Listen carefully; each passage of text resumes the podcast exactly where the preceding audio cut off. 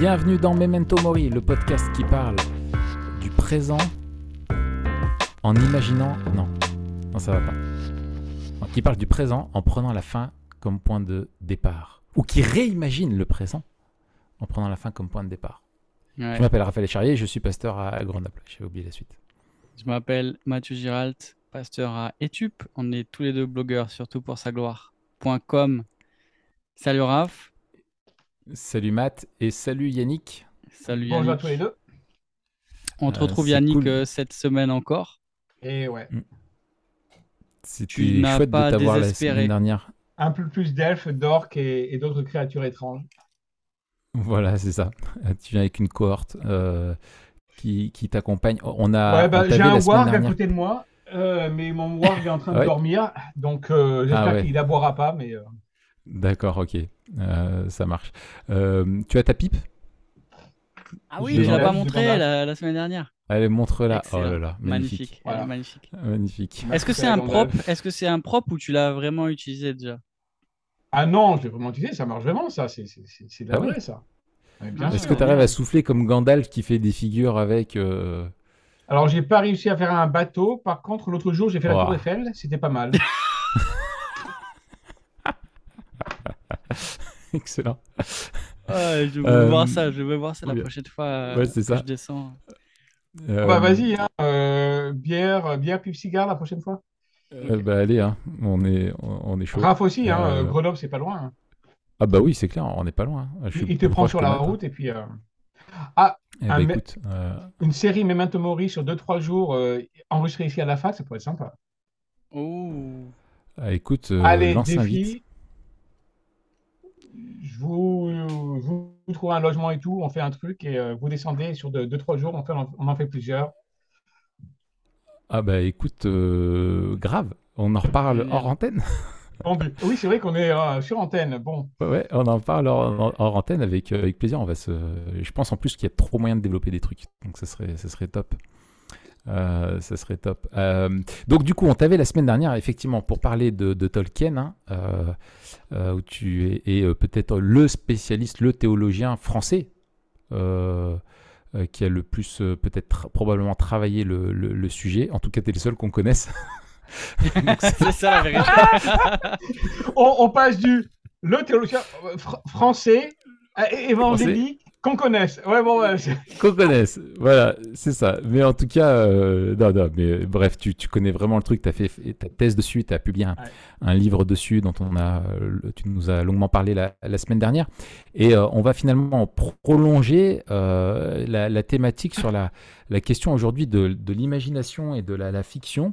Et, et peut-être la, première question qu'on voudrait te, te poser, c'est c'est quelque chose qu'on constate, euh, l'être humain est friand d'histoire, euh, mais pas juste des histoires euh, qui s'ancrent dans euh, le réel, mais de créer des, fictions, alors que ce soit de la fantaisie, de la science-fiction, ou même des, récits finalement qui s'ancrent dans, le monde tel qu'on le connaît, mais qui sont complètement, je veux dire, fictionnels, et on se dit ça dans la vraie vie, ça serait pas, ça serait pas possible. Bref, on, aime les, histoires.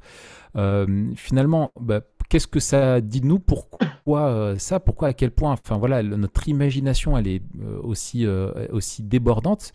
Et il y a une sous-question avec ça, c'est que souvent si les chrétiens ont peur, et c'est souvent quelque chose qui est dit en disant, eh ben, il y a certains types de fiction, notamment où dès qu'il, on va avoir un monde où il y a la présence de la magie, un monde qui est plus magique, euh, que le nôtre, tout de suite, euh, les chrétiens ont très peur de ça, euh, type Harry Potter ou d'autres films comme ça, en disant on ne devrait pas regarder ça parce que la Bible condamne l'usage de la magie et c'est des mondes magiques, donc finalement on flirte avec quelque chose qui pourrait peut-être nous tenter ou nous influencer, ou pire, certains vont jusqu'à dire qu'il pourrait avoir une emprise démoniaque derrière ces Mhm. films-là et qui pourrait du coup nous posséder hein, Ouais. derrière.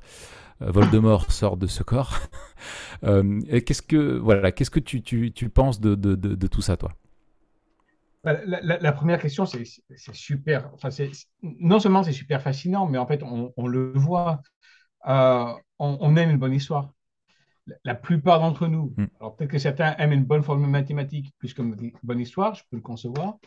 euh, ou une bonne dissection, comme on était en fac de bio. Mm. Mais en fait, on, on est fait pour créer. Euh, on est fait pour créer des histoires, on est fait pour s'imaginer des mondes. Euh, et je pense qu'en fait, le, la, la chose qui explique ça, euh, la plus simple, c'est tout simplement qu'en fait, on, on est fait à l'image de Dieu et que Dieu a imaginé un monde. Hmm. Et qu'on porte son image. Et, et porter l'empreinte de Dieu, c'est pas simplement il y a un Dieu qui existe et puis on fait ce qu'on on fait ce qu'il nous dit, on essaie de le suivre, on suit, on suit Jésus, on l'aime en retour. C'est aussi qu'en fait on, on partage certaines, euh, certaines, euh, presque certains attributs. Je modère, hein, mais des attributs, euh, la théologie systématique parfois dit des Mm. attributs euh, communicables ou analogiques. Mm. Euh, en fait, il y a certaines choses que Dieu est et qu'il a voulu que nous on soit aussi. Hein, C'est Dieu qui a voulu qu'on soit nous aussi des êtres qui, à son image, allons, allons créer, allons imaginer. Et si on, y- si on aime imaginer des mondes, je pense que c'est parce que fondamentalement, Dieu est quelqu'un qui a créé un monde. On pourrait dire, en fait, Dieu a créé un récit, hein, Mm. le récit du monde.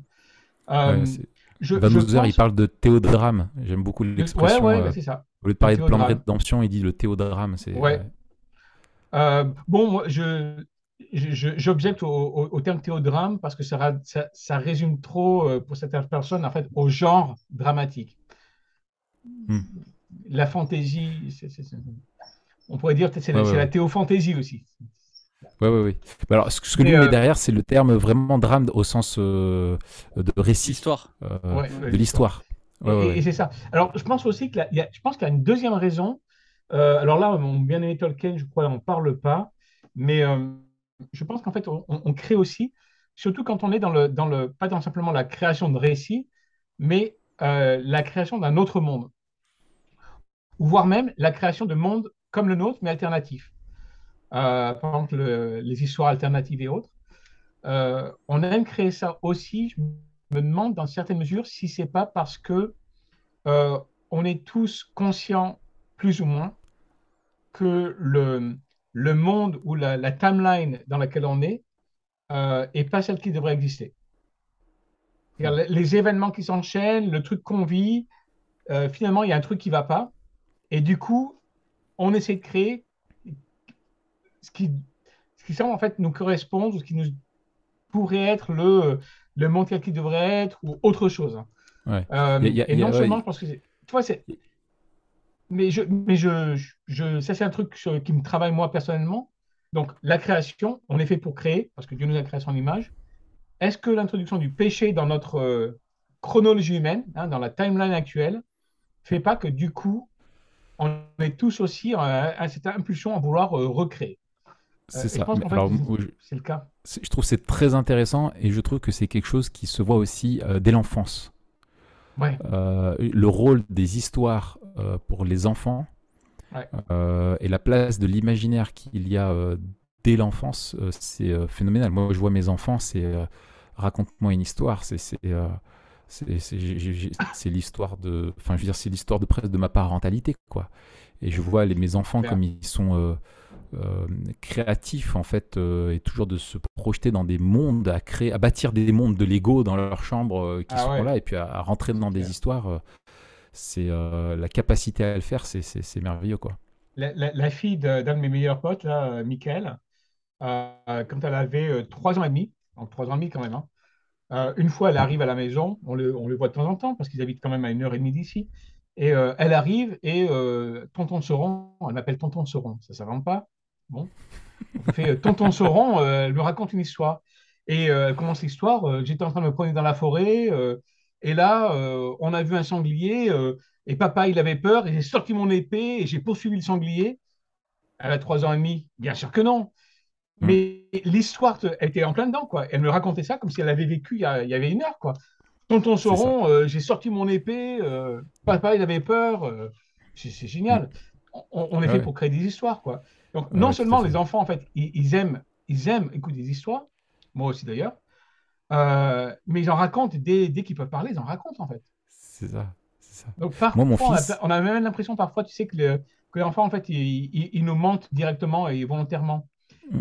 Il y a des fois, je me demande si c'est pas simplement qu'en fait, ils, ils sont en plein dans un monde qu'ils sont en train de construire, mais qui ne correspond pas, euh, toi, à ce que tu leur as demandé de faire ou Ouais. autre. Je- sans vouloir excuser les gamins, quoi. Mais bien sûr, non mais complètement. Cette, ils sont... tendance à, à, créer quelque chose, voire même à, mm. à, se projeter eux dans un, dans un monde en fait qui est autre, qui est plus merveilleux que ce monde-là, quoi. Mm. Ouais, et, d'aspirer à, quelque chose d'autre euh, aussi qui est, qui est très fort. Moi, je vois l'impact. Euh, euh, j'étais en, en, vacances avec. on a amené avec nous un peu. C'est un peu comme un neveu. C'est devenu un peu comme mon neveu et ma nièce de jeunes de notre quartier dont on est très lié à la famille et, qui, bref, voilà, pour x et y raison, on les a pris en vacances avec nous. Et en fait, eux passent, c'est vraiment la famille où ils passent leur temps sur les écrans. Et donc, ils ont le même âge que mes enfants. Et, euh, en fait, euh, on a vu, euh, donc on a passé une semaine en vacances, il n'y avait pas de télé là-bas. Et puis nous, on passe pas nos téléphones portables à nos enfants, etc. Donc une semaine sans écran. Et j'ai vu, en fait, c'est la première fois en fait que j'ai vu, enfin que j'ai touché du doigt l'impact où en fait ils ne savaient pas jouer ils n'avaient pas appris à développer euh, des histoires alors qu'il y avait d'autres enfants aussi et les enfants partaient dans des trucs imaginaires, etc. Et eux, en fait, ils ne savaient pas si c'était du lard ou du cochon. Euh, parce que ils, on était dans le vrai truc, tu vois, et eux, dans le vrai monde, tu, ça se passe pas comme ça. Et alors qu'il y avait des espions, il y avait des trucs, mais on disant, mais lui, c'est vraiment un espion. Enfin, ils étaient complètement euh, lost. Euh, et, ah. petit à petit, au fur et à mesure de la semaine, ils ont appris, et c'est ça, heureusement que les enfants, c'est encore malade, ils ont, ils ont appris à se prendre au jeu, mais qu'il y avait vraiment un apprentissage en fait de l'imaginaire euh, qui n'était pas là, parce qu'en fait, on leur s'est prémâché, quoi. Tu vois, ils regardent des trucs uniquement, mais eux-mêmes ne, construisent pas, ne créent pas, en fait. Ils développent pas ça. Bon, bref, on divague. Ah non, je pense qu'on a. Donc, du coup. Et, qu'est-ce que tu penses sur la, sous-question euh, qu'il y avait sur. Euh, euh, finalement, c'est quand il y a des mondes, justement. dans ces mondes de, de, fantaisie, où ah il y a toujours un monde magique qui, qui correspond à, des lois même totalement différentes, une métaphysique, une ontologie, enfin tout est différent dans un monde magique qui ressemble pas totalement au nôtre et qui a bien des différences. Euh, est-ce qu'un, est-ce qu'en tant que chrétien, euh, justement, c'est des choses dont on devrait se méfier ou euh, comment est-ce que tu, qu'est-ce que tu dirais à des parents, par exemple, qui disent un monde comme Harry Potter, je ne veux pas que mes enfants le regardent, j'ai peur? Moi déjà, je comprends. Hein. J'ai pas d'enfants, mais je comprends tout à fait qu'en fait, les parents se posent des questions, parce qu'en fait, dans tout genre littéraire, dans tout, on trouve le bon comme le mauvais. Euh, et, la tendance, en fait, il faut, il faut se garder vraiment des deux erreurs qui seraient de, rejeter en bloc ou alors en fait de d'accepter tout en bloc parce que bah, c'est de la littérature, donc forcément, il n'y a pas de problème. Hmm. C'est la littérature, donc il n'y a pas de problème, ou il y a de la magie, donc ça peut être que démoniaque. Et, et entre les deux, il y a vraiment une certaine mesure à avoir. Mais je pense qu'il faut aussi faire attention à l'option qui serait c'est la littérature, donc forcément, c'est que de la littérature. Hmm. Euh, parce que bah, il est vrai que moi j'ai grandi euh, pendant quelques années dans un milieu charismatique. Euh, bah, il est vrai qu'il y a un monde d'esprit qui existe vraiment. C'est une réalité qu'on ne peut pas nier. il est vrai aussi qu'il y a des auteurs, alors des auteurs fantasy, moi j'en connais pas, mais je ne connais pas tous les auteurs fantasy, mais il y a des gens qui, qui touchent à des trucs malsains euh, dont il vaut mieux se tenir éloigné. De, de, ce côté-là, si c'est ça la question, je suis d'accord. Euh, après, c'est un autre pas de faire la connexion entre ça et euh, un genre littéraire comme la fantasy, dans lequel il y a de la magie, un autre monde, des règles différentes, etc. et en fait, le, le non, c'est pas un secret. Ce qu'il faut faire, c'est regarder, faire attention et avoir le sens de la mesure. Euh, mais donc, ça veut dire que s'il y a un bouquin dont on n'est pas sûr, il faut le lire. Euh, et donc, Harry Potter, bah, il, faut le lire. Euh, est-ce qu'après, qu'est-ce que ça veut dire regarder, faire attention, avoir le sens de la mesure bah, concrètement? je, pense que pour, pour les parents chrétiens, en tout cas, regardons, regardez quelles sont, par exemple, les, les vertus qui sont rendues comme modèles. C'est ça, je pense que étudier le monde, quoi. Ouais, c'est la vision du monde du livre. regardez la vision du monde. Regardez en fait ce qui, ce qui à travers les actions et les personnages, mais les personnages qui peuvent évoluer. Hein. Donc, par exemple, pour la série Harry Potter, il faut lire les sept parce qu'en fait, un personnage évolue. Si c'est un seul bouquin, bah, dans le bouquin, tu vois ce qui se passe. Mais en fait, sur une série de sept bouquins comme Harry Potter ou euh, Seigneur d'un autre, trois, trois, grands bouquins, les personnages évoluent aussi. Et en fait, on découvre euh, quelle est l'évolution que l'auteur favorise ou euh, rend désirable. En fait, c'est ça peut-être qu'on pourrait se dire. dans les bouquins, qu'est-ce qui est désirable? Hmm. C'est ça. Et, et, je pense que tu pointes du doigt pour moi le truc clé, c'est finalement qu'est-ce qui est faux ou quel est, qu'est-ce que Oula, j'ai mon voisin du dessus qui a fait tomber un, euh, on dirait un, seau de billes. je sais pas si ça va s'entendre, mais c'est un truc de dingue. On l'a entendu, ouais. Vous avez entendu Ouais, c'est. Qu'est-ce qui se passe? Je sais pas si je dois monter pour aller voir. Euh, en fait, c'est est-ce que. Euh, est-ce que ce, est-ce qu'ils appellent le mal bien? Ou tu vois quel est le mensonge là-dedans? Des fois, tu peux avoir un monde où tu n'auras pas de magie, mais qui va te communiquer des choses qui sont fausses, perverses et, mauvaises. Euh, mais si dedans, il est capable d'envoyer des boules de feu et qu'il le fait euh, pour euh, une cause qui est bonne, et qui, qui, qui est juste, qui est valable, qu'est-ce qu'il vaut mieux regarder Tu vois, qu'est-ce qui aura une mauvaise influence sur toi ou pas. Et, je pense que des fois, on se limite à finalement un, a priori euh, qui est un peu stéréotypé en disant bah, magie, euh, donc euh, pas bien. mais qu'est-ce qu'il y a derrière Quel est l'usage qui est fait de la magie À quoi ça renvoie À quoi ça sert Comment elle est utilisée, etc. aussi. moi, j'ai eu. bon, je suis venu à, Tolkien à travers le, monde des rôlistes, hein, jeu, de, jeu de rôle. Et le jeu de rôle Seigneur des Anneaux et Donjons et Dragons. Alors, déjà, tu dis Donjons et Dragons, tu as, en tout cas à l'époque, les trois quarts des parents chrétiens qui fuient en courant. Hein. Euh, Donjons et Dragons. Euh, il y a un truc qui. Et, euh, et c'est clair que c'était un petit peu compliqué. Mes parents m'ont toujours encouragé à lire, mais c'est vrai qu'à un moment donné, ils, se posaient des questions. ils n'ont jamais interdit de lire Tolkien et tout. Mais c'est vrai que c'était.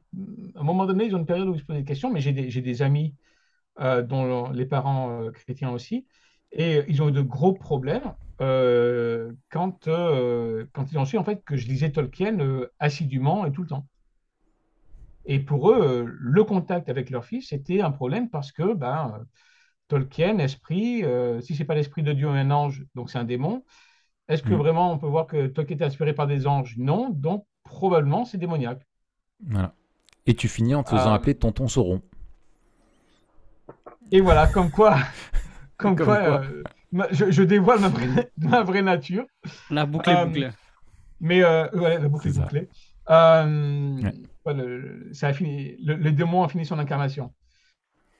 mais quand même, je voudrais. C'est un truc sur lequel j'ai réfléchi un petit peu. J'ai pas, pas fini de réfléchir là-dessus, mais il y a aussi quand même un, un truc qui me travaille un petit peu, c'est que dans la création des mondes et dans les mondes dans lesquels il y a de la magie, il y a aussi, toi, tu, tu, mentionnais cette exhortation vétérotestamentaire à s'éloigner de la magie. Mm. Euh, et en même temps, par exemple, pour, Harry Potter, euh, que je trouve bien écrit, moi, je trouve moins bien écrit que ce que certains disent quand même. Euh, mais c'est quand même une bonne histoire, bien menée et tout. Mais c'est ça, c'est que c'est l'histoire, c'est tout ce que tu dis en fait, c'est les bonnes histoires qui tiennent. C'est les bonnes histoires qui tiennent. Mais c'est 90%. Après, si c'est bien écrit, c'est encore mieux. Mais... Ouais, c'est ça. le, truc qui m'a fait réfléchir moi quand même, et qui me fait réfléchir du côté théologique au niveau de, l'histoire, par exemple, si je prends Harry Potter, puisqu'on en parlait, c'est de se dire, il y a, il y a le fait qu'il y ait de la magie, en fait, n'est pas le problème.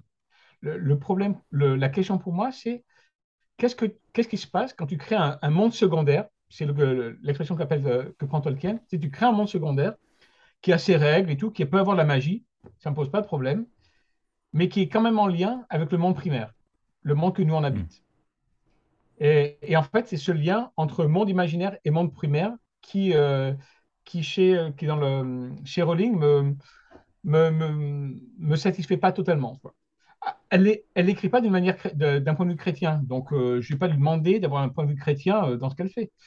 mais si moi j'approche d'une manière théologique, je me dis, en fait, elle introduit quand même une porte entre les deux mondes. Et si tu introduis une porte entre, entre les deux mondes, est-ce que finalement à quel point les règles du monde primaire, le nôtre, influencent, conditionnent ou peuvent être différentes du monde secondaire? Et notamment au niveau euh, magie, esprit et tout. Mais tu vois, c'est une, une question que j'ai. Et là, je suis à des années-lumière de dire, attention, euh, euh, Harry Potter, c'est démoniaque. Euh, Hmm. c'est pas parce qu'on le touche, qu'on le lit, qu'on deviendra possédé.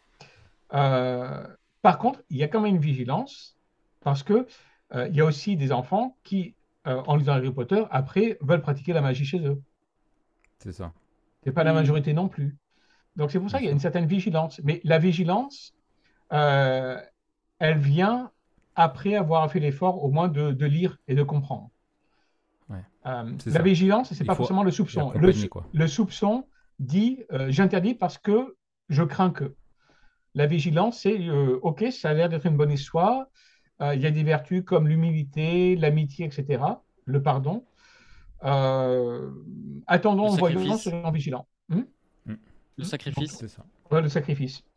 Euh, donc, toi, c'est un petit peu ça. ça. Euh, et, et en fait, ce que, derrière tout ça, il y a, il y a ce que Tolkien euh, valorise beaucoup, c'est le désir de créer un, un monde secondaire.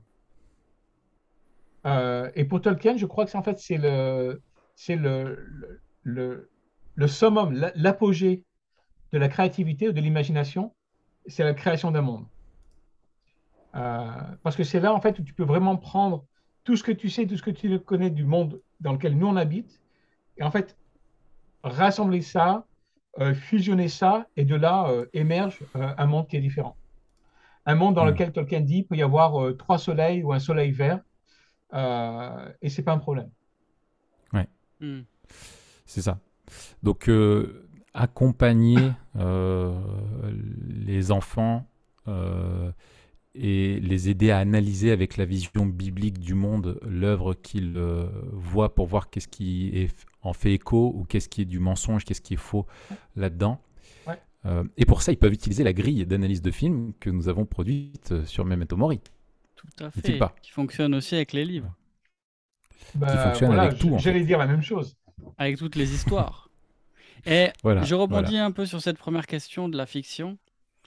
Euh, Peut-être il y a quelque chose qui est, qui est lié aussi à l'enfance, comme on l'a dit. Et puis euh, la semaine dernière, on parlait aussi de, des biographies et de Ouais. la, la manière dont les biographies, parce qu'elles sont des histoires et parce qu'elles incarnent aussi des valeurs, nous permettent de saisir. euh, Moi, euh, récemment, là, j'ai- j'en parlais avec Raph euh, ce matin, je crois, où j'ai vu euh, Une vie cachée de, de Terrence Malick. Je sais pas si tu l'as vu. Ah, pas encore, non. C'est le. Ah ben, faut, faut, faut le regarder. C'est euh, l'histoire de Franz Jägerstätter, qui est un, un fermier. On, on fera sûrement un, un memento mori là-dessus. Qui était un fermier autrichien euh, qui vivait dans une bourgade dans les montagnes autrichiennes, un truc perdu, et qui a refusé de prêter allégeance euh, à Hitler pendant la Seconde Guerre mondiale. Et donc qui est allé jusqu'au jusqu'au bout. Ah oui, je sais pourquoi je l'ai pas vu. Je l'ai pas vu à cause de l'affiche. Ah ouais? Oui, il est allongé ça veut dans dire un champ, il embrasse sa femme, on dirait un truc. euh, Ça veut dire que. tu- Mais t'es pas malikien, toi. T'es pas mal... Toi, t'es pas pas malikien, toi. Toi, tu regardes juste euh, L'arme fatale. Moi, je regarde les deux. moi je aussi. suis- Moi, s'il n'y a pas une voiture qui est en train d'exploser et plein de guns sur la fiche, je suis pas très motivé. Ou faut qu'il y ait un dragon Mad Max, derrière. quoi. Tu vois, s'il y a un couple qui s'embrasse allongé dans l'air, derrière, faut qu'il y ait un gros dragon qui est en train de fondre sur eux. Et là, je me dis, ah ouais, il y a, il y a une histoire. Là, tu vois, il y a Ah. un récit. Allez, je... j'arrive à le voir, ça, ouais. ouais. T'arrives à le voir un- Bon, voilà. Ouais, ouais. Je ferai un memento mori juste avec Yannick alors. Mais bref, ce film, il est. Il Oui, est... non, mais je vais le regarder, on en fera un épisode. Et non seulement, en fait, c'est ça, pour moi, la double force de Malik. C'est que non seulement il y a l'histoire, et que. euh, Mais ce qui est plus fort chez Malik, c'est l'image. Et en Ouais. fait, Mm. par l'image, euh, non seulement Malik nous fait comprendre l'histoire, mais il n'y a, il y a rien à comprendre, en fait. Enfin, c'est ça. L'histoire, c'est ce que je t'ai dit. C'est un homme qui refuse de, de, de, de prêter allégeance à Hitler et qui, et qui va mourir pour ça. Et c'est ça l'histoire. Ouais. Mais Malik, il fait pas que nous raconter l'histoire, il nous fait sentir l'histoire par l'image. Et je crois que c'est aussi une des forces de, de, la fiction et de l'imagination. Mais tu vois, ma question c'était, ça c'est juste l'intro hein, comme d'hab, Euh, ma question c'était, euh, à ton avis, pourquoi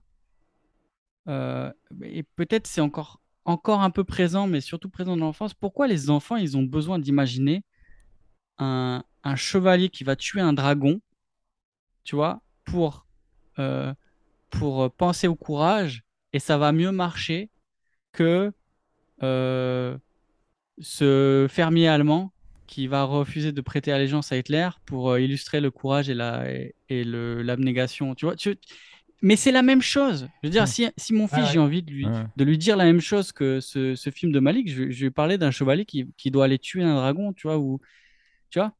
Mm. Euh, pas certain, mais le. En fait, je me demande si d'une certaine manière, le bien que le, péché affecte tout le monde d'autre, a, je me demande s'il n'y a, pas un, certain sens plus prononcé chez les enfants ou un certain désir plus prononcé chez, les enfants de, euh, de victoire du mal sur le bien, du bien sur le mal, de justice, de, de, presque de, de, saine revanche. Euh, c'est euh, et, j'ai, la première fois que j'ai commencé à penser comme ça, c'est Chesterton, qu'on a signé, euh, cité la semaine dernière, euh, le grand Chesterton, qui à un moment. Euh, Chesterton ou Lewis? De toute façon, ils se citent tous les uns les autres. Enfin, mhm. Lewis cite Chesterton. Chesterton ne peut pas trop citer C.S. Lewis quand même. Hein. je crois que c'est Chesterton qui. non, c'est C.S. Lewis. dans, dans un bouquin sur les histoires pour les enfants, je crois On Stories peut-être.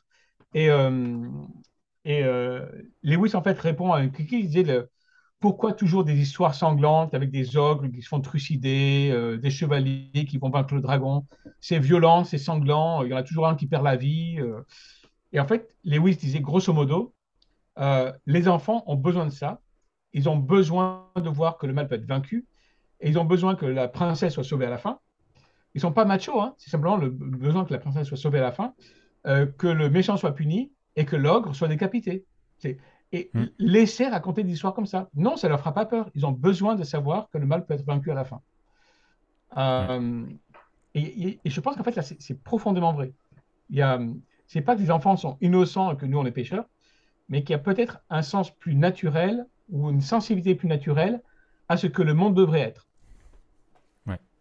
Moi, moi je pense que c'est ça, c'est que euh, moi, je suis d'accord avec ça. C'est ce que je le vois de, En fait, je l'ai sous les yeux.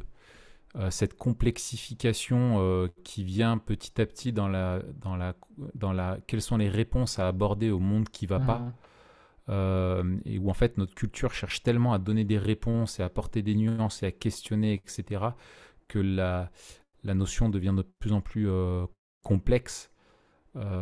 Et cette binarité euh, entre loi morale et transgression de la loi morale, mhm. euh, finalement, elle est, euh, elle est beaucoup plus claire et elle devient de plus en plus. Il y a tellement plus. les lunettes du rapport au monde, tu vois, culturel mhm. s'épaississent petit à petit, les explications, la complexité vient après, quoi, et se développe après. Moi, je pense qu'il y a, il y, a, il y, a, il y a quelque chose qui se joue là.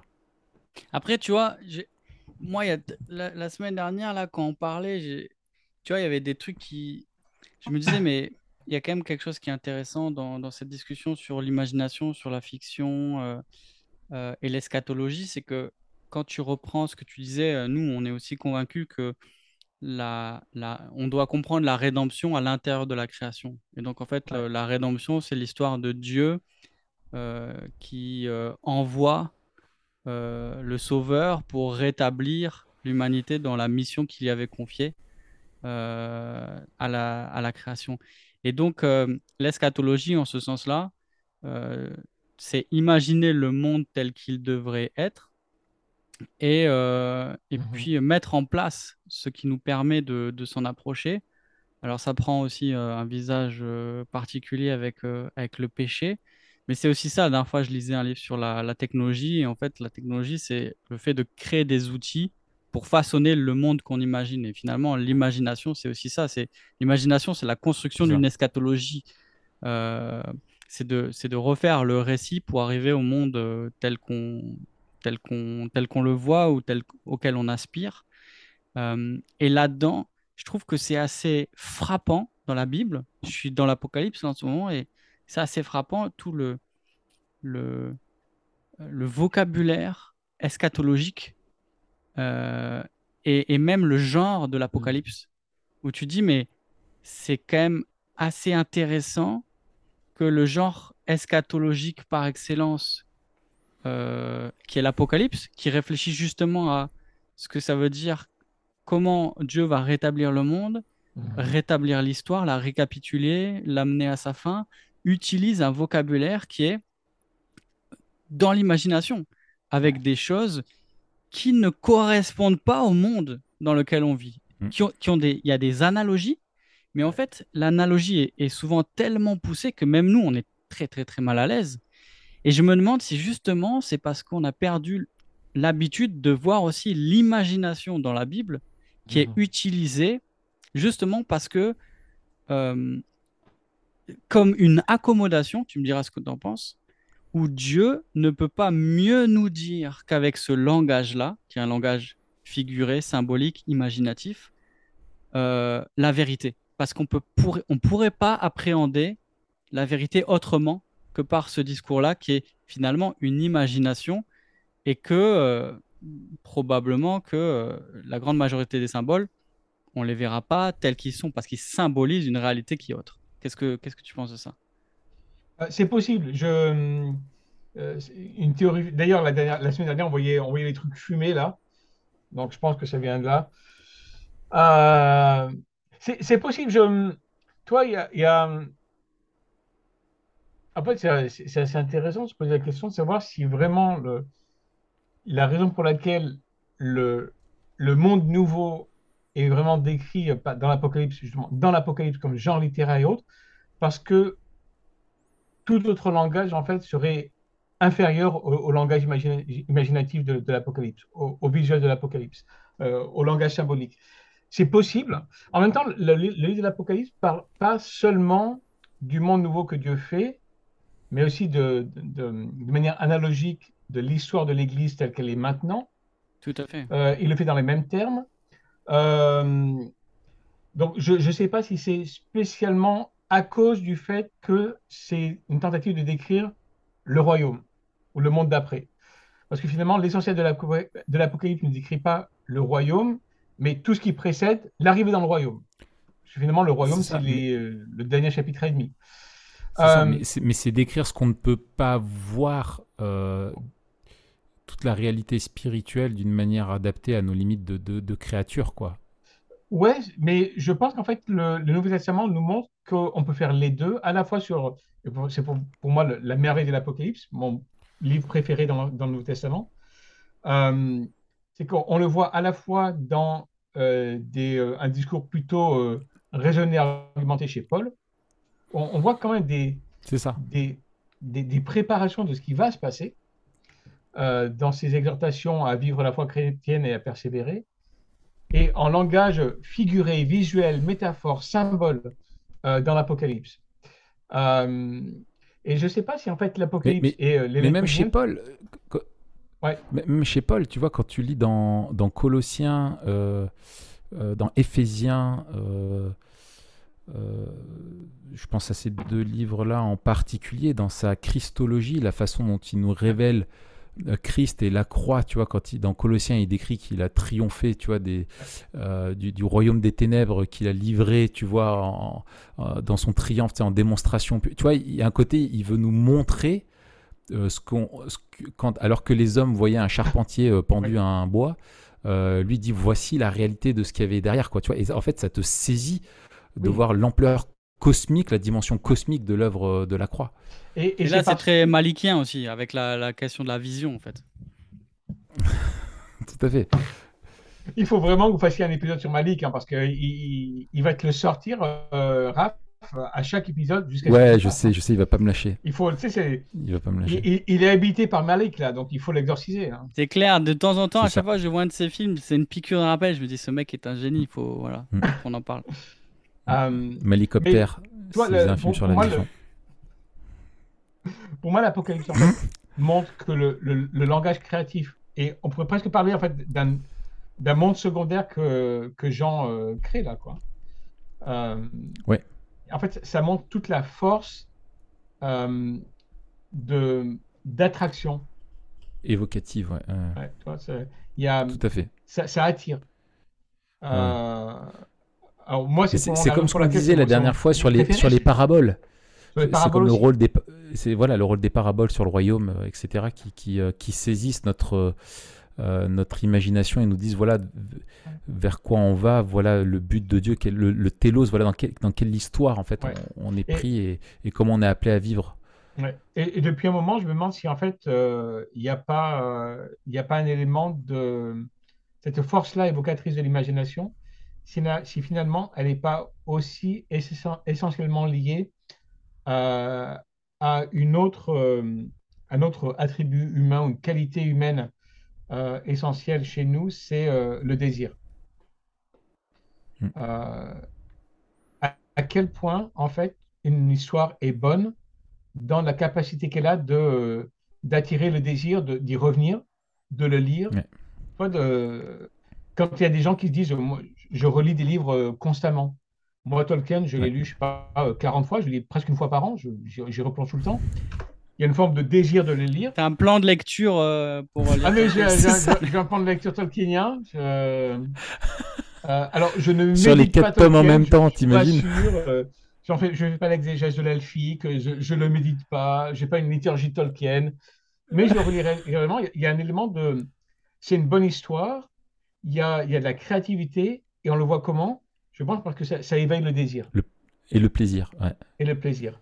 Euh, c'est un petit peu tu ce dois être... la semaine dernière aussi pour, par rapport au, récit chrétien. Euh, en fait, qu'est-ce qui attire dans le récit chrétien? Qu'est-ce qui fait qu'en fait la foi chrétienne doit être désirable? Euh... Et c'est ça. Tu as lu, j'imagine, enfin, tu connais James K. Smith? Ouais le théologien, tu sais, il a fait un triptyque là, tu sais, sur la imagine, euh, non, c'est euh, desiring, imagining et euh, awaiting the kingdom. Ouais, c'est ça. J'ai pas, pas lu le dernier. Je crois, j'ai peut-être même lu que le premier. Je les ai à la maison, mais j'ai lu que le premier, je pense. Ouais, ouais, je suis un petit peu dedans là en ce moment et il évoque ça en fait, vraiment cette image qui nous captive du, du royaume et, et qui, qui, doit orienter notre, notre façon de vivre. Et, pour moi, on, le voit de la manière la plus claire, en fait, euh, au moment de la chute, parce que euh, ce qui scelle finalement le, moment de la rébellion, de la chute, c'est pas le, c'est pas l'argumentation, etc. De, du Satan. Euh, c'est quand Ève voit le fruit qu'il était beau et désirable. Hmm. et en fait, c'est là où elle le prend, le mange et le donne à Adam. Et c'est l'attraction et le désir qui, en fait, le, le moment qui scelle la rébellion de l'homme contre Dieu. Euh, et c'est pas anodin. Je pense que c'est parce que fondamentalement, on est, des, on est des êtres qui désirons et qui sommes attirés par quelque chose. Euh, et je pense qu'en fait, on est fondamentalement, fondamentalement attiré par, euh, par un bon récit, par une bonne histoire. Oui, tout à fait. Et, même en théorie scientifique, hein, il y, y, a eu des scientifiques qui ont qui sont dirigés vers une explication plutôt qu'une autre, une formulation plutôt qu'une autre, parce qu'elle était plus esthétique, elle était plus désirable. Hmm.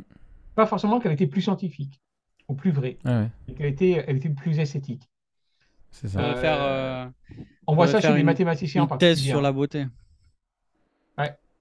Ah, mais c'est euh, thèse sur la, sur la beauté mathématique, ce serait bon. Verne Poitress. Morland a écrit euh, pas mal sur, la, sur les maths. Euh, JP et Morland. Euh, il y en a un que j'ai, que j'ai pas lu, que je voudrais ah, à tout prix lire. Il a écrit dessus, ouais. C'est vrai. Moi, j'ai lu Poitress parce que je l'ai eu en, cours à, Westminster, qui, qui vient aussi oh. du monde des, maths et du, et, du, langage à l'origine. et pour qui les maths est un petit peu l'une des langues de Dieu. Et euh, je, suis assez, je suis assez sensible à ça, même sur les mathématiques. Hein, je, plus j'y réfléchis, plus j'ai presque une certaine mystique par rapport au chiffre pi, qui, qui est absolument fantastique. Euh, presque le chiffre de Dieu, quoi. Tu le euh, récites tous les jours? Je... ben en fait, je viens de réciter pi parce que non, mais on, vient de on vient de réciter le chiffre pi depuis qu'on a commencé le podcast parce qu'en fait, si le chiffre est infini, c'est-à-dire qu'à un moment donné dans le chiffre infini, il y a la Oui. représentation symbolique mathématique de tout ce qu'on vient de dire. Voilà, si tu... ouais, tout à fait. ouais. Non, mais c'est incroyable. Dieu qui a créé le monde comme ça. Dieu a créé un chiffre, un ratio euh, de cercle. qui- En fait, chaque mot que tu prononces, chaque phrase que tu prononces, chaque conférence que moi je prononcerai, est inclus dans le mot, à un moment, dans le nombre à un moment donné. Chaque livre que tu pourrais écrire, Chaque livre que je vais, que je vais chaque écrire mélodie que tu, pour... que tu vas écrire, et, mais... et tu as le Seigneur des Anneaux en entier dans Pi. Mais bien sûr. Et dans toutes les langues. Même en elfique. Mais même en Afrique. Non, mais c'est. moi, je, je, je- je réfléchis à un truc comme ça et je dis, c'est. De- de- Ne, ne- ne pas tomber en adorant Dieu le Créateur dans- quand tu imagines un truc comme ça, c'est pas possible. C'est. C'est c'est- je- c'est- c'est- c'est ça qui en fait attire à Dieu aussi pour moi. Voir ce récit-là, Dieu crée ce récit-là avec un nombre comme ça, et ça Ouais. peut que t'en- que t'encourager à l'adoration. quoi. Mais bon, ça, C'est mon amour, mon amour pour le, pour le chiffre pi. Excellent. Ça, ça dépend, ça dépasse un petit peu le cadre du podcast. Tout à fait. Mais euh, s'il y a un, un chrétien mathématicien euh, qui, est, qui est compétent euh, là-dessus et qui, voilà, ça pourrait être un épisode euh, rigolo. Ah ouais, si vous chopez. Enfin, un rigolo, je, je sais pas, mais c'est ça. Ah bien, alors tu as euh, aussi euh, donc pas mal euh, travaillé la, la question de, de- de l'imagination. Pour toi, en quoi le, maintenant, si on voulait être vraiment concret, comment elle, nous aide à, à mieux vivre en disciple euh, l'imagination et, et comment est-ce qu'on peut la, la- la développer? Ouais. Euh, Tu vois, dans, dans, Euh, dans le, dans le but de notre vraiment de notre vocation de, de- de disciple. Il y, a- il y a un truc que j'ai appris de, de l'imagination en, en bossant sur Tolkien et sur le fameux Chesterton. Décidément, vous êtes obligé de le lire à partir de maintenant. C'est qu'il y, a une- il y a une relation profonde entre l'imagination et l'humilité. Euh, et là, je, passe sur le pourquoi, comment chez, chez- Chesterton, en fait. hein, mais euh, euh, Tolkien disait que Chesterton, c'était le, sa fantaisie, sa créativité était essentiellement résumée euh, par l'humilité. Alors, Tolkien pense qu'en fait, c'est pas assez, qu'on peut aller au-delà, mais qu'en fait, il y avait un lien intime entre les deux chez Chesterton. Et ça, c'est une première leçon que je prends. Et en fait, ça veut dire aussi que dans, dans ma foi de tous les jours, on doit se laisser surprendre par Dieu. Donc, c'est l'imagination. Qu'est-ce que Dieu va faire? Comment Dieu va répondre à mes prières? Euh, se laisser surprendre par Dieu, avoir l'humilité que Dieu, en fait, que je ne sache pas tout, mais aussi l'humilité d'accepter que Dieu ne réponde pas à mes prières de la manière que je veux. Euh, grande, grand défi de la foi chrétienne. Ouais. Et puis, si vous y arrivez, vous serez euh, au-delà de ce que moi je suis, parce que moi j'ai toujours du mal à l'accepter, parce que j'aime toujours qu'on réponde à mes prières de la manière que moi j'aimerais. C'est ça. Euh, et, en fait, je pense que c'est c'est ça en partie qui, euh, qui moi, en réfléchissant à l'imagination, m'aide dans la, dans la vie de tous les jours, ma foi chrétienne, ma vie de disciple. Euh, mais c'est aussi à travers la lecture de Tolkien, mais aussi à travers la lecture du Seigneur des Anneaux, hein, de me dire que ben, je pense que j'en parlais la semaine dernière lors du podcast, mais si je reprends l'exemple de, de, de Sauron, Sauron est vaincu parce qu'en fait, il a un manque d'imagination, il a un manque d'humilité. Il n'arrive pas à imaginer autre chose. Et euh, un des grands dangers, je pense, dans notre vie chrétienne, c'est qu'en fait, parfois, on se sent bloqué dans notre vie chrétienne. Pourquoi? Parce que, euh, que ce soit vrai ou simplement perçu, on est, on est convaincu d'être bloqué dans notre, dans notre vie chrétienne. On a un problème qu'on n'arrive pas à résoudre, euh, on a un Dieu qui ne répond pas, ou j'ai un truc sur Dieu que je n'arrive pas à comprendre. Comment est-ce que Dieu peut être souverain et autoriser le mal quand même? Et en fait, parce que moi, je donne des réponses et que ça ne correspond pas à ce que Dieu fait, que j'attends des réponses que Dieu ne donne pas, je me sens bloqué. Ben, ça, c'est quoi? C'est à la fois un manque d'humilité. Euh, parfois, Dieu donne des réponses qui ne sont pas les miennes, et parfois, il ne donne pas de réponse du tout. Euh, mais c'est aussi un manque d'imagination. En fait, je pense que les deux vont souvent ensemble. Euh, je suis bloqué parce qu'en fait, je n'arrive pas à imaginer que Dieu peut répondre d'une autre manière. Euh. J'exige que Dieu, en fait, réponde de la manière que moi je veux. C'est un manque d'humilité et c'est un manque d'imagination à la fois. Euh, Et ça, je pense que c'est une grande leçon pour notre vie chrétienne. quoi, hein. Euh, Peut-être que c'est un truc basique et fondamental, vous allez dire. Mais c'est tellement essentiel qu'en fait, on a besoin de se le répéter à chaque fois. Euh, ce que Dieu va faire, c'est peut-être pas forcément ce que moi j'attendrais. Et donc, Hmm. ma foi, ma prière, ma vie disciple, les vertus chrétiennes que l'Esprit hein, euh, va euh, créer en moi, ou renouveler, ou travailler en moi, euh, doivent me faire imaginer ce que Dieu va faire. Et en fait, se laisser surprendre par Dieu. Ça aussi, c'est un truc très, très Tolkien et très Chesterton, c'est l'émerveillement. Et ça, c'est aussi une autre qualité de, l'imagination. L'imagination, si j'ai vraiment de l'imagination, ça veut dire quoi? Que je ne m'attends pas particulièrement à ce qu'une chose arrive. Ça peut arriver, mais ça peut être différent. Se laisser émerveiller. Alors Chesterton, lui, va dire, euh, va dire qu'il faut se laisser émerveiller, même euh, s'attendre à ce que euh, un jour le matin, il y ait plusieurs soleils et pas un seul. Alors, Ouais. on, on sait ce qu'il veut dire. Il veut dire qu'en fait, Ouais, il, oui. il faut vraiment se laisser émerveiller de ce que Dieu va faire et qu'on ne maîtrise pas et on ne saisit pas totalement. Et ça aussi, c'est un grand pr- principe de la vie chrétienne. Euh, Ouais. Et je pense que là aussi, Chesterton a raison, c'est qu'il dit à un moment donné, quand on parle de la foi chrétienne, de notre témoignage et autres, il dit euh, que l'homme se meurt à cause du manque d'émerveille- d'émerveillement. Ouais. Et ben, du coup, si on applique ça à notre témoignage, comment est-ce que nous, dans notre vie chrétienne, on montre qu'on est émerveillé par Dieu et les autres, voyant que nous, on est émer- émerveillés par notre Dieu, vont vouloir désirer notre émerveille- émerveillement? Et, et là, il y a une ça. qualité d'imagination, Excellent. S'attendre à Dieu, tu vois. Je Ouais. ne sais pas ce que Dieu va faire aujourd'hui. Ouais. Je sais que c'est bon parce qu'il Ouais. veut ce qui est bon pour ses enfants. Je ne sais pas ce que ça veut dire, ce que c'est. Donc, j'imagine tout de ce que Dieu peut faire. Je me laisse surprendre et je m'émerveille de ce qu'il fait, mais aussi de ce qu'il ne fait pas. Parce que Dieu est Et toujours à l'œuvre. C'est l'émerveillement penser à- comme grande qualité de la foi. Ouais, ça, ça me fait penser à, à Paul, tellement émerveillé euh, Ouais. par, euh, Ouais. par Dieu. Et euh, dans la, à la prière qu'il fait dans, dans Éphésiens pour, pour l'Église, euh, où euh, c'est au chapitre 3, là je l'ai pris sous les yeux, là où il dit que le Christ habite dans vos cœurs par la foi. Il demande que vous soyez, euh, je trouve ça beau en fait les mouvements parce qu'il dit que vous soyez enracinés et solidement établis dans l'amour pour être de- capable de comprendre avec euh, euh, l'ensemble du peuple de Dieu combien l'amour de Christ est large, long, haut, profond. Enfin voilà, j'essaie de comprendre, de mesurer quelque chose qui est in- immesurable. Immesurable, c'est Et, après, et, et au verset 20, il dit à Dieu qui a le pouvoir de faire infiniment plus que tout ce que nous demandons ou même imaginons Ouais. par la puissance qui agit en nous, à lui soit la gloire dans l'Église et par Jésus-Christ dans tous les temps et pour toujours. Amen. Et, Et, et on euh, et là, on voit.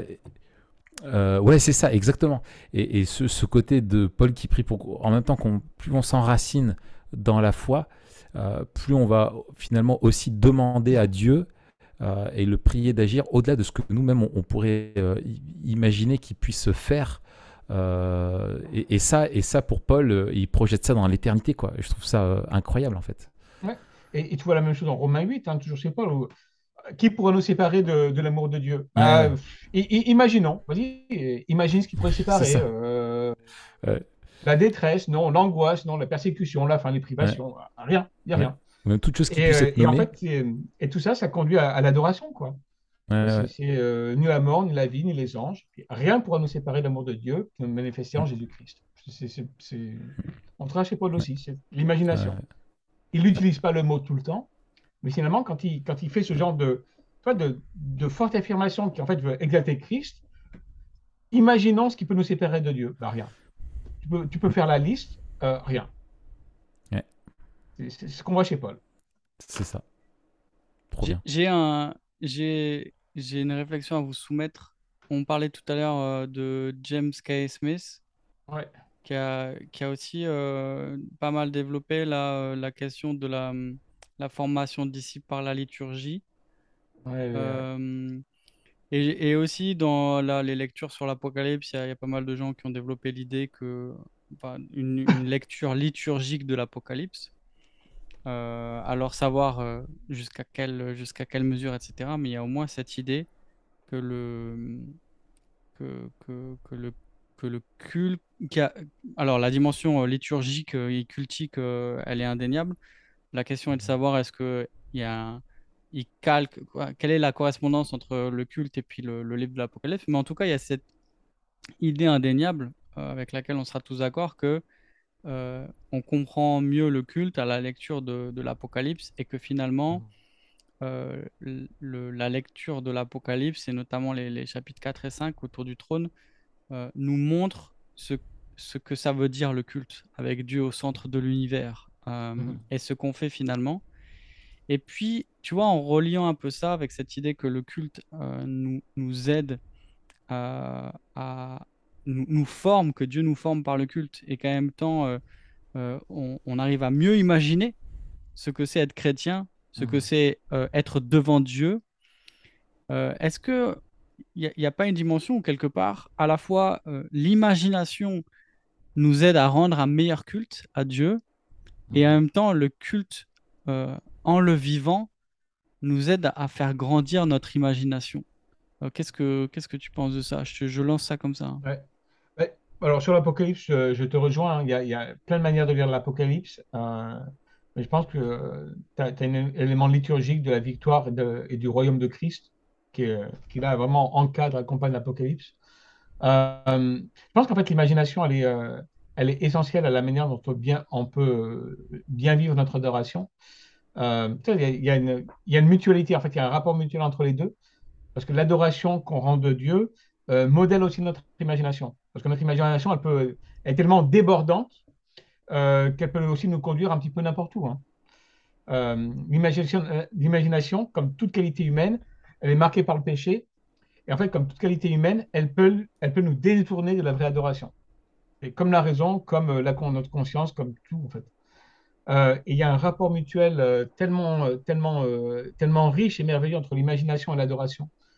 parce que l'adoration de Dieu, même à travers la créativité qu'on utilise. Euh, tu prends des chants qui sont, euh, qui sont travaillés dans, son esthétique, euh, tu vois, et en fait, les, les, symboles, la manière dont, la liturgie est construite, la manière dont le chant est présenté, vécu et tout, nourrit ton adoration. Mais l'adoration qui est faite, en fait, elle, va aussi pétrir ton imagination, parce que ton imagination, petit à petit, sera modelée par la foi qui est la tienne. Euh, et là, euh, Smith a raison, c'est que ce que nous faisons euh, modèle, façonne tout notre être. Donc, ce n'est pas simplement ce qu'on pense, mais c'est aussi ce qu'on fait. Alors, en fait, moi, je, je, rééquilibrerais chez Smith. Il a tendance à dire plutôt que c'est on, est, on est des êtres qui faisons d'abord et qui pensons après. En fait, je pense que c'est difficile de distinguer les deux.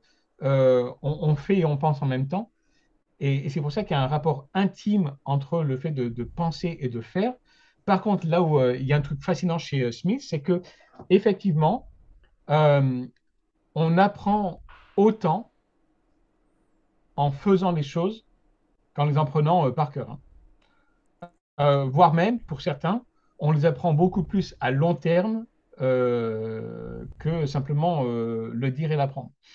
et d'ailleurs, mmh. pour certains métiers, euh, en fait, c'est en le faisant, seulement en le faisant, que tu l'apprends. Mm.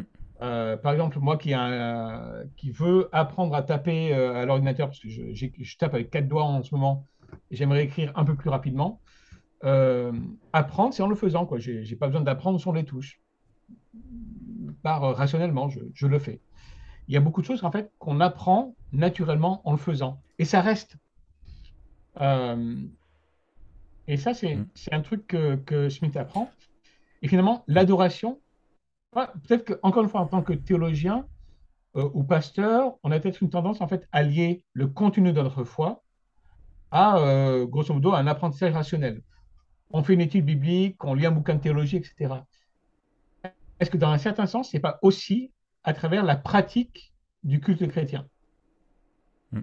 Alors, on l'entend aussi, tu vois, il y, a le rapport quand même entre ce que j'entends et ce que je fais, parce que la foi vient de ce qu'on entend, pas simplement de ce qu'on fait.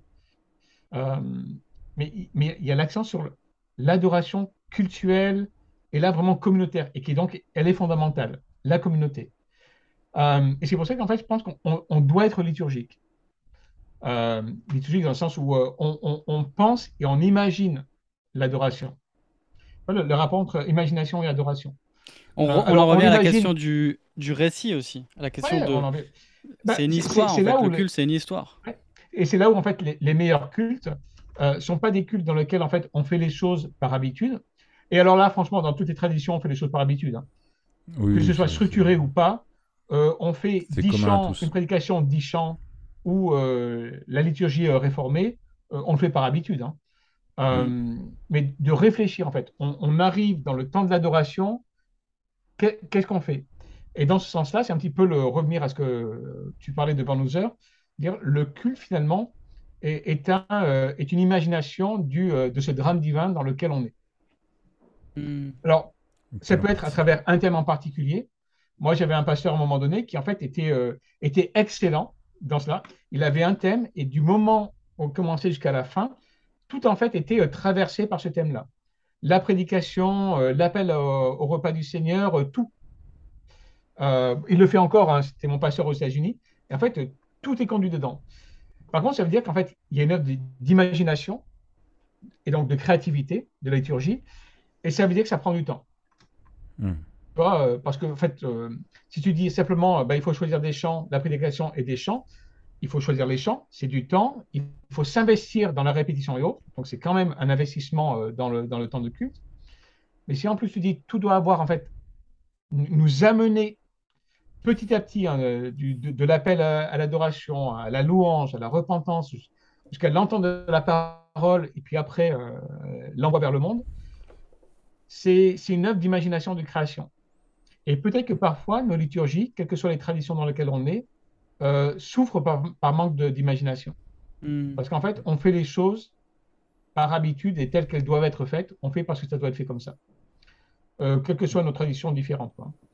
Euh, et du coup, bah, il y a un manque d'imagination. Et donc, du coup, je pense que l'adoration du peuple de Dieu en souffre un petit peu aussi.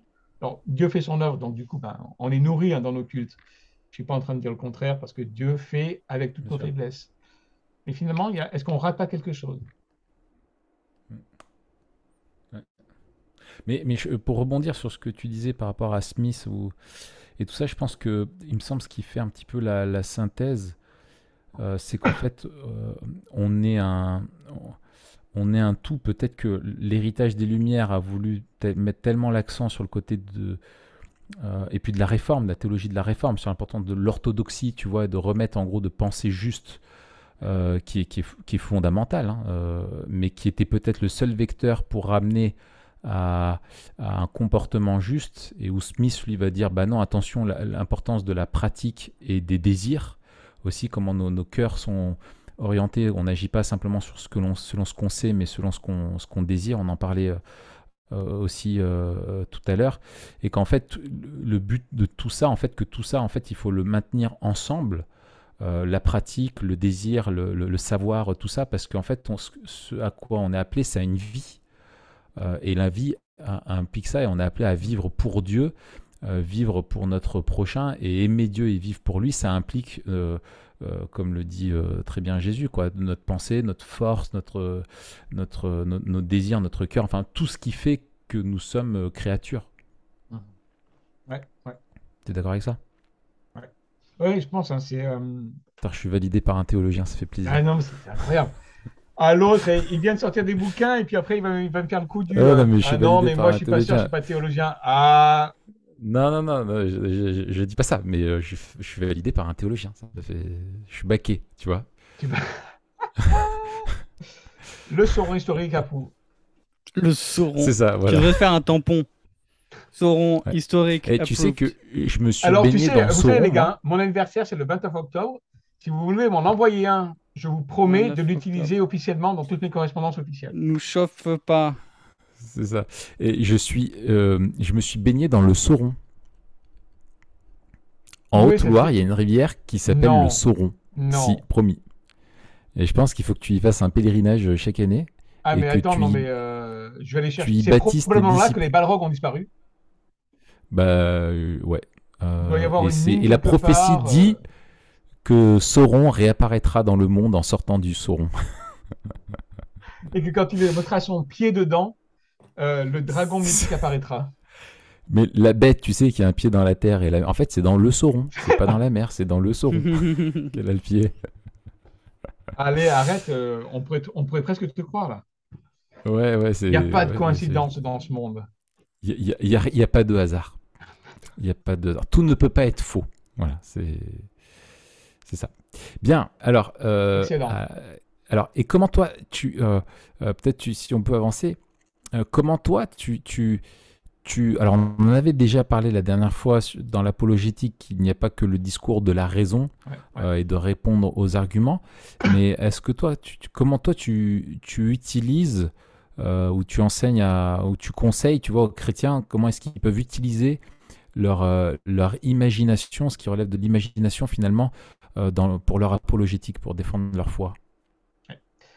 Euh, Je pense qu'il y a plusieurs manières de, faire hein, déjà. Euh, et ça ne s'adresse pas à tout le monde parce que la politique a, différentes formes et certains vont faire plus œuvre d'imagination que d'autres. Mm. Par exemple, le, gars qui vraiment, pardon, le gars qui vraiment se lance dans une, un, ministère apologétique à la, je sais pas, William Craig par exemple, mm. c'est les arguments philosophiques et tout. Est-ce que vraiment il va se lancer dans une, euh, créativité comme, je sais pas, euh, certains de Tolkien l'ont fait Probablement pas. Euh, mhm. En même temps, je crois que l'imagination, c'est cette capacité, quand on est face à un problème, à imaginer une solution qui n'est pas forcément apparente. C'est dissoudre le problème pour imaginer la vraie solution. Et ça, on peut l'utiliser dans n'importe quelle, n'importe quelle forme apologétique. Hein. quand on ne trouve pas une manière d'approcher un problème apologétique, parfois, c'est parce qu'on ne fait pas preuve d'assez d'imagination. Euh, un exemple, hein, c'est euh, quand quelqu'un euh, vous pose, bah tiens, l'existence du mal. Dieu est bon ou tout-puissant. comme le mal existe, il est soit bon ou soit tout-puissant. On ne peut pas être deux. Parce que s'il est bon, bah, il ne règle pas le problème du mal, donc il n'est pas tout-puissant. Ou alors il est tout-puissant, mais comme le mal existe, ça veut dire qu'il ne peut pas le régler, donc il n'est pas bon. Euh, et en fait, on vous présente ça comme étant l'argument ultime. Euh, bah, tu dois choisir euh, ton Dieu chrétien, il est bon, tout-puissant, et pas les deux parce que le mal existe. Bah, en fait, ça, c'est un déficit d'imagination de la part de nos, opposants non chrétiens. Ils n'arrivent pas à imaginer qu'il puisse y avoir autre chose comme option. et l'autre chose comme option que nous, on imagine, mais aussi parce qu'on le reçoit de l'Écriture, c'est que Dieu entre dans le monde. C'est et donc, ça, mais c'est un défaut d'imagination, en fait. Hein. Le, en, en apolitique euh, ou en logique formelle, on pourrait dire c'est le, le, faux dilemme. Hmm. Hein, le piège du faux dilemme, c'est quoi? En fait, on essaie de te piéger en te disant attention, on ne peut pas imaginer une autre solution que celle-là. En fait, dans les faux dilemmes, il y a plein d'autres options. Euh, il, faut, simplement les, les visualiser, les, les, imaginer. Quoi. Euh, et donc, euh, l'erreur logique du faux dilemme ou le, piège rhétorique du faux dilemme, euh, c'est en fait un, manque d'imagination. Donc, on le retrouve là déjà. mais après, il y a aussi ceux qui vont utiliser l'imagination dans d'autres formes d'apolitique ou de témoignage, y compris dans l'art. Alors là, on pourrait faire tout un, tout un truc, d'ailleurs, avec le nombre de numéros que vous avez fait, vous avez probablement parlé de ça déjà, mais l'imagination et sa place en fait dans le témoignage à travers euh, la créativité artistique. Euh, et là, il y, a plusieurs places à l'imagination. Hein. Euh, il y a celui qui en fait veut, vraiment faire de l'évangélisation, mais sous la forme de récit. moi, j'aimerais bien tenter ça, par exemple, un jour. Hein. j'aimerais créer des récits où un, un, chrétien rencontre Derrida, Nietzsche et compagnie.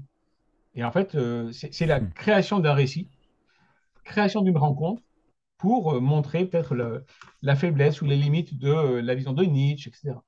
donc là, tu imagines quelque chose qui n'existe pas. Je n'ai jamais rencontré Nietzsche, a priori, mais de, créer quelque chose. Hmm. Donc là, c'est une forme d'évaluation de la politique un peu plus directe, hein, où, réellement l'imagination est faite pour montrer la vérité de la foi chrétienne à, l'encontre d'autre chose, Niche par exemple. Après, tu peux avoir une, imagination qui est mise au service de la politique de manière indirecte. Et là, c'est toute, euh, toute l'importance donnée en fait à, un artiste qui est chrétien et qui témoigne simplement de sa foi dans son art sans faire nécessairement de son art une évangélisation. les deux sont possibles. Tu peux faire une œuvre d'art qui est une vraie évangélisation. Ton but, c'est de témoigner, mais pas forcément ça peut être le cas ou pas. Mais il faut être clair sur, euh, il faut être clair sur le but recherché. Mais dans les deux cas, tu dois avoir une imagination à l'œuvre. et en fait, je pense qu'une bonne, une, bonne, une bonne il y a toujours l'imagination. Regarde le, gars qui veut écrire un bouquin présentant les grands arguments pour la foi chrétienne. Si tu veux écrire un truc convaincant, tu dois imaginer ce qui va le mieux convaincre ton audience. Ouais, c'est ça. Et donc, tu ne vas pas utiliser simplement le, tu sais, les expressions un petit peu, un petit peu sèches, purement philosophiques et autres. Tu vas, tu vas essayer de, de, l'enrober. Tu vas essayer de, de, mettre dans un langage qui, va, euh, qui est connu par ton, par, ton audience, qui, qui, véhicule aussi un, un, attrait, certaines émotions aussi peut-être même. Euh, et tout ça, c'est comment est-ce que je veux toucher mon, euh, mes lecteurs? Ben, ça, c'est notre imagination déjà. Ouais, c'est ça. Puis connaître aussi la personne à qui tu parles pour savoir ce qui, à quoi elle est plus sensible. Et, donc, l'imagination, en fait, elle est partout. Mm. Mm. Elle est partout. Euh, et c'est ça qui est génial, que cette œuvre d'imagination qu'on a, c'est, pas simplement euh, l'artiste qui crée, c'est que tout le monde fait œuvre d'imagination à des degrés différents, pour des choses différentes, hein, pour des objectifs différents, mais en fait, on, on l'utilise tous. Mm. Excellent. C'est vrai qu'il y a la même question euh, sur la, souffrance. Euh, tu peux, euh, par exemple, sur des objections un petit peu, enfin, ou des questions auxquelles les, chrétiens ont,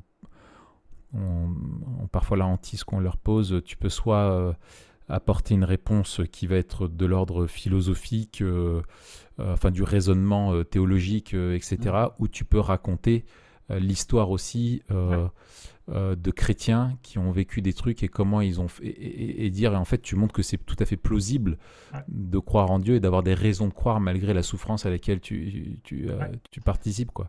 Je pense que des fois, les chrétiens hein. ont une vision tellement euh, peut-être trop euh, euh, technique euh, mhm. et académique de la de l'apologétique qui demanderait ah énormément de compétences ah dans, en philosophie, en sciences, en histoire, en, en, critique textuelle même, enfin tout, tout, plein de trucs.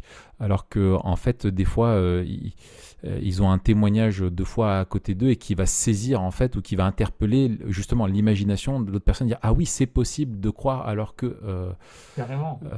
Mm. Et, tu peux même en fait aussi répondre en encourageant euh, ton, ton, ton, interlocuteur à imaginer quel serait le monde si sa vision du monde est vraie. Ça aussi, c'est un bon principe apologétique. C'est peut-être pas forcément de, de, dire pourquoi moi. je peux dire quelles sont les raisons pour lesquelles moi je crois, mais si on se sent un petit peu coincé ou autre, dire euh, je sais pas, toi tu es Nietzschéen, euh, imagine un monde dans lequel Nietzsche aurait raison. Imagine un monde dans lequel euh, euh, Dawkins aurait raison. C'est ça. Et du coup, jusqu'au bout, quel est le monde que tu désires le plus Celui-là ou le mien? Mm. et, là, tu vois la confrontation des désirs. dans lequel un tu cas, es face au, rire. C'est ça. ça. Ouais, c'est ça. Tu pousses le truc. Moi, y il y avait une personne euh, qui me disait, elle avait en gros une amie qui était intéressé par la foi chrétienne, mais qui avait des objections de l'ordre euh, euh, du, débat science-foi sur la, création, évolution, etc. Et qui en fait était quelqu'un qui avait vécu euh, des choses très difficiles et qui avait changé de vie, qui était parti vivre à la campagne et qui essayait de se reconstruire un petit peu un havre de paix pour se protéger et qui avait beaucoup de euh, finalement quand même garder toujours des crises euh, et qui essayait en gros d'avoir une nouvelle vie, mais qui gardait au fond d'elle une grande tristesse et des choses qui n'allaient pas. Et, euh, et, quand elle discutait avec, quand cette personne lui témoignait, elle disait, bah, elle me disait qu'elle voudrait bien croire, mais que les objections, tu vois, sur la création, évolution, ça allait pas. Elle me disait comment je, je fais pour lui répondre? Et en discutant, en réfléchissant, j'ai dit, mais il faut surtout pas partir sur ces questions de création, évolution, tout ça. En fait, c'était quelqu'un qui essaye de, qui voudrait croire, mais qui est triste, euh, qui essaie de refaire une vie, etc., et qui va pas. Je dis, ça te fait pas penser, il n'y a pas une femme dans la Bible qui a essayé de, de, refaire sa vie plusieurs fois et qui est pas heureuse et, et, qui est sceptique vis-à-vis de Jésus, ça fait pas penser à quelqu'un Elle dit ah la Samaritaine. Je dis bah parle-lui de la Samaritaine avant de ouais. passer dans le débat sur ses foi. Et elle pourra peut-être plus facilement s'identifier à, la Samaritaine que euh, malgré euh, parce que c'est pas parce que tu répondras à ses objections que qu'elle qu'elle fera le pas de la foi non plus quoi tu vois. ça, c'est génial parce que c'est c'est aussi une œuvre d'imagination dans la politique parce que tu te dis, tu essaies d'imaginer ce qui peut euh, toucher le plus la personne, là, en fait, ça. là où elle en est. Et il y a, y a, quand même beaucoup de fois où les. Euh, en fait, je ne peux pas m'arrêter de, de, penser qu'en fait, les grandes objections à la foi chrétienne, foi et science, la violence des religions, l'existence du mal, la plupart du temps, je ne pense pas en fait que ce soit les vraies raisons. Euh, et je pense qu'en fait, la plupart du temps, ça n'a rien à voir avec ce qui va faire venir les personnes à Christ. Hmm. C'est les, objections communes. Euh, une fois sur deux, ils veulent se, débarrasser de toi parce que c'est embarrassant de, parler à un chrétien, on ne veut pas parler de soi, on veut pas. Et puis de toute façon, c'est ridicule de croire en Jésus. Euh, souvent, c'est des prétextes. je ne pense vraiment pas que ces grandes objections elles soient souvent les, les, choses principales qui, en fait, euh, sont les obstacles pour nos contemporains. Euh, il, faut imaginer ce qui peut vraiment les toucher. Euh, mm. Alors, c'est plus facile quand on connaît la personne. Ça, c'est vrai. Oui, c'est ça. Je pense qu'aussi, il y a rien que le clash de vision du monde est déjà peut-être le niveau zéro de, de, de, de l'opportunité apologétique dans le sens où tout à l'heure, tu disais, ben, tiens, on peut, aider les, on peut aider les personnes à imaginer le monde tel qu'il serait si euh, leur vision du monde était poussée jusqu'au bout. Mais moi, je dirais, euh, la, première, euh, la première œuvre d'imagination qu'on peut aider les gens à faire, c'est justement de réimaginer le monde avec la, la, grille de lecture de la vision du monde biblique. Et finalement, en fait, on leur propose un récit alternatif qui est pour nous le récit euh, le récit primaire, mais on, leur dit, mais essaye de... En fait, voilà le monde tel que, tel que Dieu le décrit, euh, voilà ce qu'il a fait, voilà euh, le but. Et, et, en fait, on, on, les aide à, finalement à faire sens de leur vie. et finalement, à partir du capital emprunté, de mettre les bouts du puzzle qui manquent, en fait, et de dire, ben voilà, tu t'accroches à ça, tu t'accroches à ça, ça rentre dans la vision du monde public. Et la seule manière de faire sens à l'histoire, en fait, c'est la vision publique du monde, qui est l'histoire, en fait, de, de Dieu, du monde et, de l'humanité, quoi. Et, tu peux terminer sur le désir de la foi chrétienne en, appelant à euh, Viens et goûte la bonté de l'éternel. Hyper malikien, ça. Exactement. Et hyper samaritain. si tu savais qui est celui qui te dit donne-moi à boire. C'est ça, si tu savais. Si, seulement tu, pouvais imaginer. Ouais, voilà, exactement, ça. et, et, là, il y a encore plein de, il y a encore plein de trucs à faire en, en apologétique. Hein, c'est, mais la place de l'imagination, la place de l'homme. C'est ça. Et, je pense qu'on n'a pas encore tout à fait pris le, l'ampleur de ce que ça veut dire. Euh, mais de ne pas restreindre l'imagination à la créativité non plus. C'est, tout ce qu'on dit là, c'est la dimension artistique pure.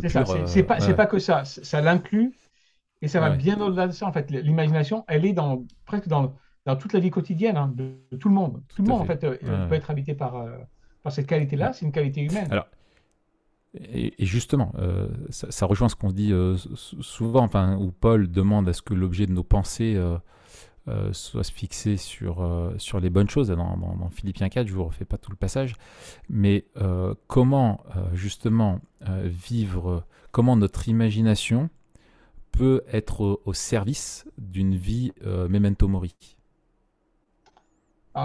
Pense qu'en fait, l'imagination, bah, je pense que Matt a répondu un petit peu quand il a, quand il a cité l'Apocalypse. Hein. je pense que l'imagination doit, doit nous diriger vers le monde qui vient parce qu'en fait, c'est euh, s'attendre à Dieu. Euh, si je m'attends à Dieu, je veux me laisser émerveiller par Dieu. Alors du coup, moi, je dois laisser le, futur ouvert. Je ne sais pas ce qui va être. Euh, et d'ailleurs, je ne sais pas si le royaume sera demain, dans une heure, ou dans 50 ans, ou dans 1000 ans, je ne sais pas. Je, je, laisse le futur ouvert, j'imagine, et je me laisse, je m'attends à Dieu en fait. Euh, ce qui est très aussi paulinien, s'attendre à ce Dieu de générosité, ce Dieu de, de, grâce. Euh, et ça, ça nous projette en avant. Euh, et en même temps, c'est quelque chose qui est fondé dans la réalité d'un Dieu qui, parce qu'il est créateur, nous a créé son miracle pour imaginer, pour créer, mais qui, lui, en fait, depuis le début, a imaginé lui-même l'ensemble de l'histoire humaine. C'est-à-dire que si pour nous, il y a une attente ouverte, pour Dieu, il y a un récit qui est déjà euh, entièrement tourné vers le, la bonne catastrophe hein, qu'on discutait la semaine dernière euh, en parlant de Tolkien. Bah, la bonne catastrophe, là, qui est en avant devant nous, qu'on laisse nous ouverte à cause de notre imagination, elle est tournée vers la création. Mm, mm. Ouais, c'est la caca, c'est la tata, c'est la catastrophe. C'est la catastrophe. On peut pas être Memento Mori sans imagination, en fait. Ah bah oui, mais, mais et je pense que c'est d'avoir nos pensées euh, captives de Christ, c'est aussi captive du royaume à venir, enfin, Ah oui. du Christ ressuscité. Et, et, et finalement, c'est ça qui nous aide à, à- à bien vivre euh, ici-bas. C'est- C'est c'est fondamental. Ah, c'est fondamental. Yannick, on, on te remercie du fond du cœur. C'était génial de avec vous encore une fois. Ouais, franchement, c'est un privilège de t'avoir et c'était très enrichissant. Euh, merci beaucoup. Euh, on peut Merci rappeler ton bouquin sorti en anglais? Euh, je me souviens plus du titre. From, euh, attends, to Fairies, mais Ouais. c'est From Imagination to Fairies. To Fairy, Fairy, Fairy, ouais. Fairy. D'accord. Donc sur sur la pensée, enfin sur le, sur Tolkien et et toute son œuvre, une analyse théologique de tout ça. Matt, Raph, on, on, on- on doit encore parler de ton bouquin. Je sais que ça te met mal à l'aise parce que t'aimes pas trop Oui. tout ça, tout ça. Je sais que tu oui, as envie de te cacher, voilà. euh, mais il faut en parler. Pourquoi? Parce que c'est un bouquin qui est important. Euh, il parle pas du tout de Tolkien, mais il est quand même important. Euh, pourquoi? Parce que je pense, après l'avoir lu, que ce sera peut-être le livre que j'offrirai le plus, et en particulier aux, aux jeunes chrétiens. Et je dirais que euh, c'est le meilleur livre d'introduction à la vie chrétienne que je connais pour l'instant euh, en français. T'as vu, j'ai mis en français comme ça, Ah ouais, comme ça Raph, tu peux, ouais. tu peux rester, tu peux français. rester humble. Voilà. Tu peux rester humble. Et que je connais et en français comme ça. On est- ça va, on Et- reste et- dans des catégories. Parmi euh, les podcasteurs de Memento Mori. Voilà, voilà, c'est ça, voilà, c'est ça. Euh, chez un éditeur euh, en particulier, voilà. Euh, Non, raison, mais faut remettre ça je- à son échelle. on, on- on reparlera parce que là on parle que du livre. Ce qui sera intéressant, c'est de parler du contenu du livre et ça on le fera un oui, peu oui, plus tard. Mais faire- en attendant, ouais, ouais. allez sur vivrepourjésus.fr. On vous met aussi euh, le lien dans la description Le de, lien, de ouais. l'épisode.